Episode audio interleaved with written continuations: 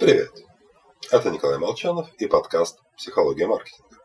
Сегодня мы поговорим о тайной силе тайных поклонников. В исследовании Вилсона студентам разрешили поболтать в чате с девушками другого, другого вуза.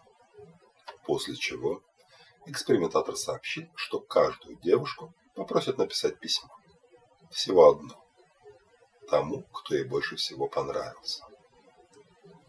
Через несколько минут совершается чудо. Нашему студенту приходят письма от всех девушек, с которыми он успел пообщаться. Кто-то пишет «Почувствовала, как между нами что-то щелкнуло». Кто-то об одинаковых интересах. Ну а самое наглое предлагают встретиться лично. Мечта любого студента мужского пола, что его все хотят, совершилась. Хотя, конечно, мудрые слушатели подкаста «Психология маркетинга» понимают, испытуемые общались не с реальными девушками, а с компьютерной программой. Но смысл эксперимента не в поднятии самооценки бедных задротов. Просто одной части студентов сообщили, кто из девушек какое письмо написал. Другим нет. Вначале радовались все студенты. Но через 15 минут чувство удовольствия на высоком уровне сохранилось только у неинформированных.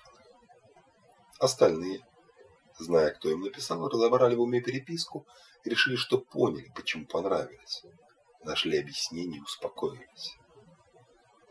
Хотя, когда участников просили смоделировать эксперимент в уме, все полагали, что обрадуются сильнее, как раз узнав авторов писем. Но на самом деле это не так. Необъяснимые события усиливают и продлевают эмоциональное воздействие тайные поклонники запоминаются намного лучше. Мне вот лет 10 назад на рабочий стол положили письмо из вырезанных буквок. «А, «Это мы похитили твоего лемурчика». И игрушка действительно пропала своего стола. Этот случай я вспоминаю до сих пор и жалею, что так и не раскрыл автор. Появление интриги, как заранее известной части потребительского опыта, ведет к росту удовлетворенности. С вами был Николай Молчанов и подкаст «Психология маркетинга».